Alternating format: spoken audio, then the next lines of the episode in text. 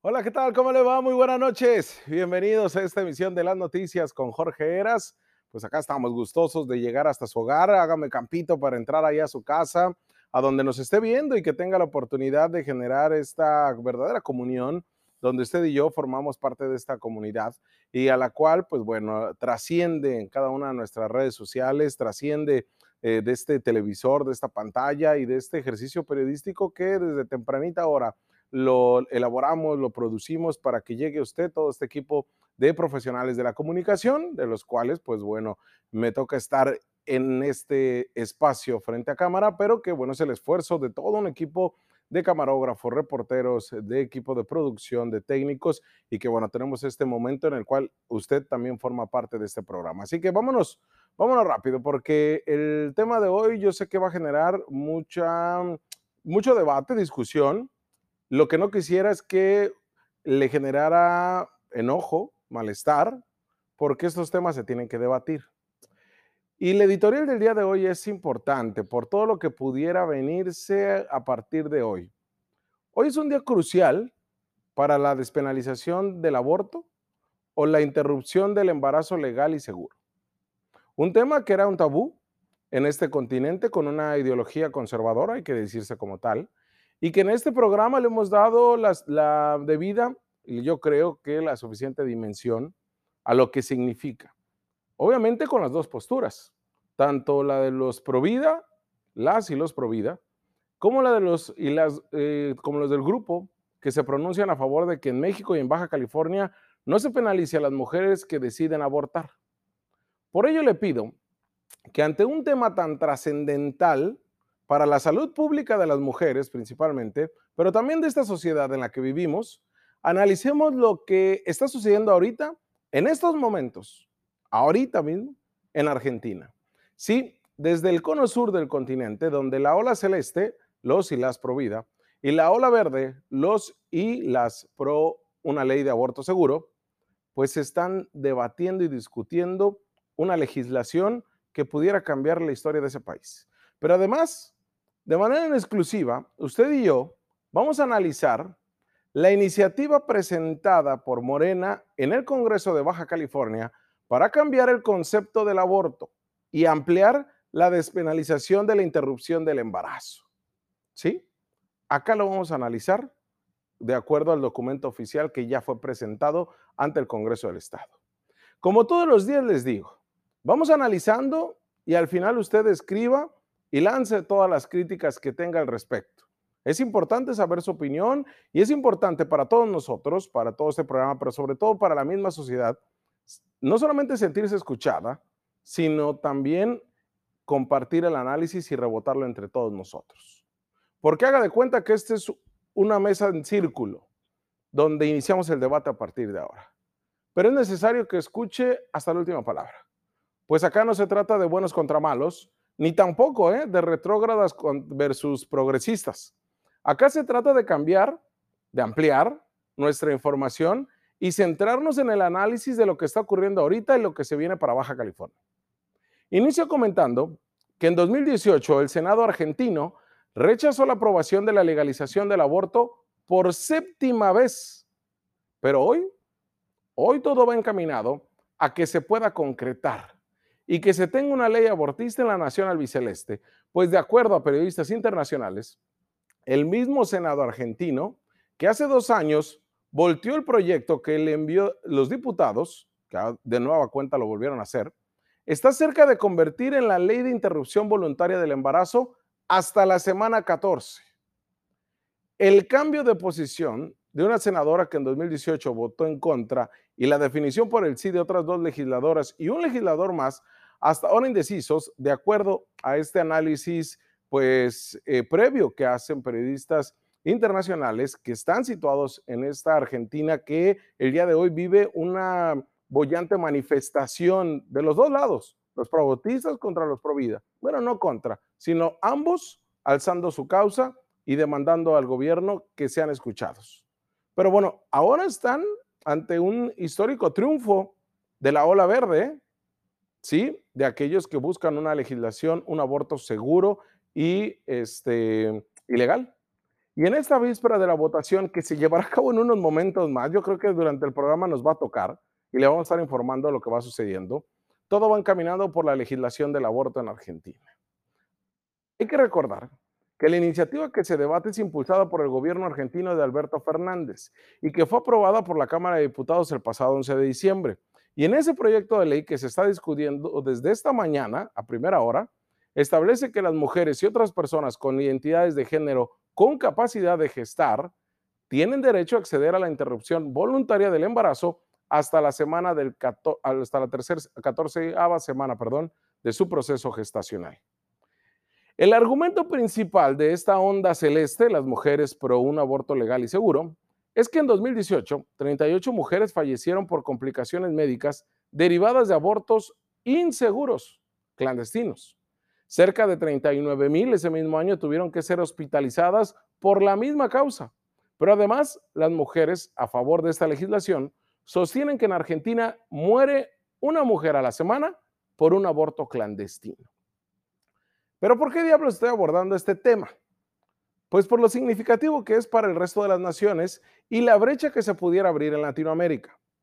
Pues que sabemos es un tema que polariza a toda la sociedad, sobre todo la latinoamericana. De eso no nos queda duda. ¿eh? Pero además lo que pudiera venirse para México después de la decisión que se tome hoy, tanto por el sí como por el no, en donde el procedimiento realizado en la Ciudad de México tiene sus antecedentes desde 1999. Desde ahí se empezó a analizar, ¿no? Recordará usted, pues Cuauhtémoc Cárdenas en ese entonces estaba, lo continuó en el análisis Andrés Manuel López Obrador, eh, la misma Rosario Robles, y esto que está sucediendo actualmente en Argentina, pues es significativo para lo que podrá venirse para México.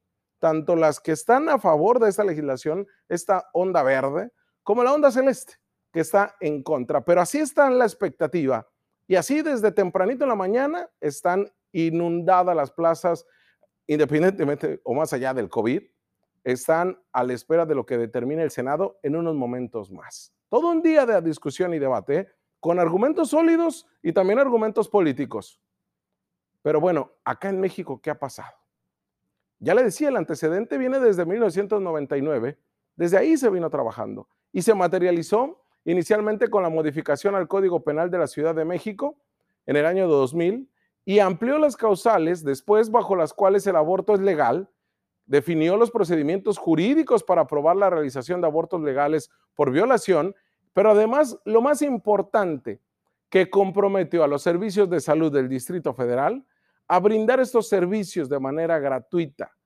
Pero realmente desde abril del 2007, ya va para tres, de 13 años, va para 14. La interrupción del embarazo es legal, totalmente legal, en cualquiera de las maneras, es libre y seguro. En la Ciudad de México, sí se lleva a cabo dentro de las primeras 12 semanas de gestación. Ojo, ¿eh?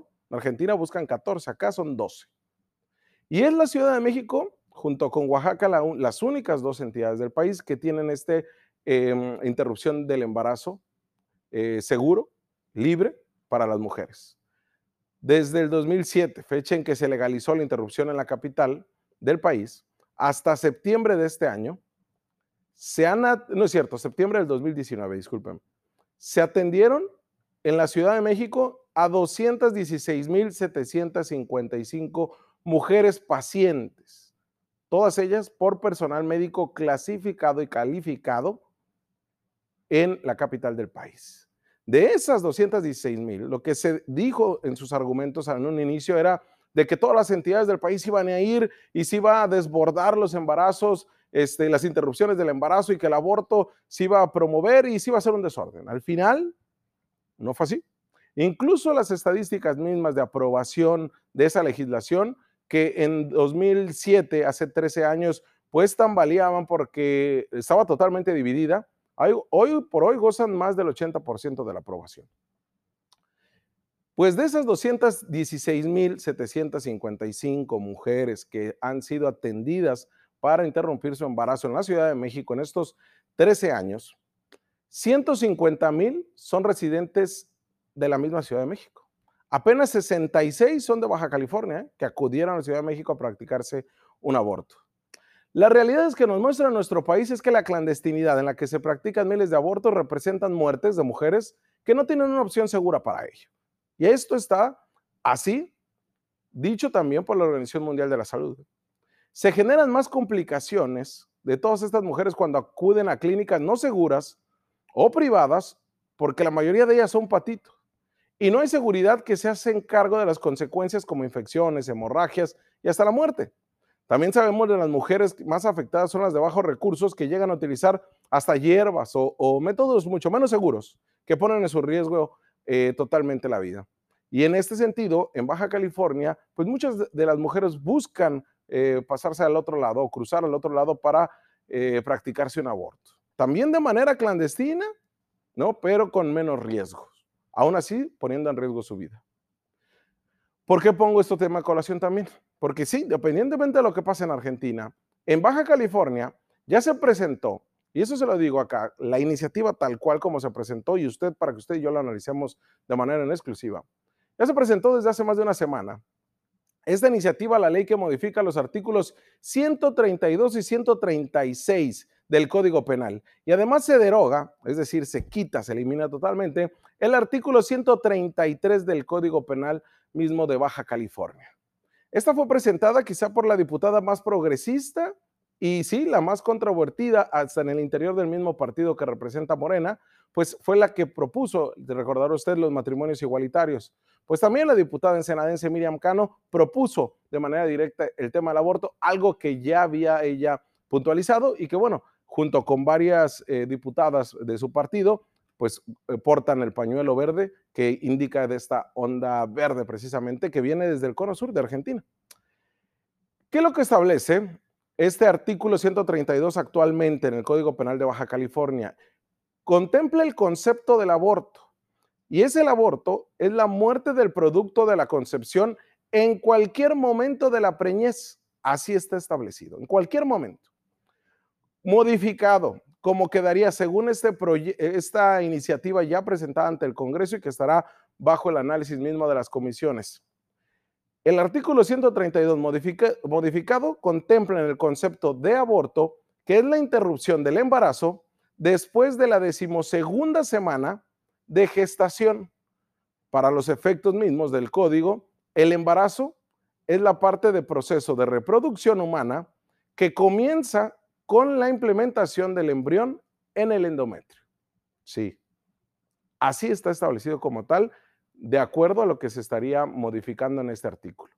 De igual manera, se quitaría el artículo 133, donde se establece que el autoaborto y aborto consentido que es a la mujer que se le procure este aborto o consienta que otro lo haga abortar, se le impondrá uno a cinco años de prisión.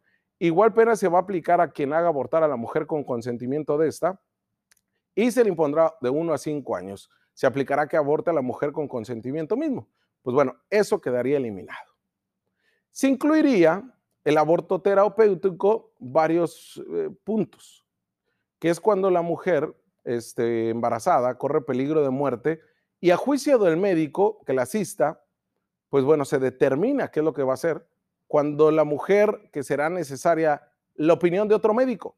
Porque a como está hoy, si el médico se la va a practicar, tiene que ir con el Ministerio Público y ellos determinan. Acá no. Acá tendrían que tener la opinión de otro médico, quien daría aviso de inmediato al Ministerio Público y oiría el dictamen de un médico legista, no cualquier agente del Ministerio Público, siempre cuando fuera posible y no sea peligrosa la demora. En esta situación serían las modificaciones más importantes que contempla esta iniciativa.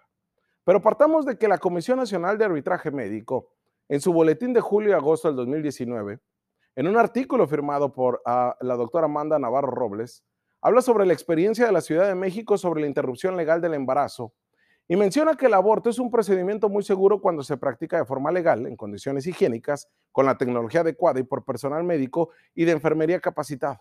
El aborto es todavía más seguro si se realiza en las primeras semanas de embarazo. Así está este dictamen médico.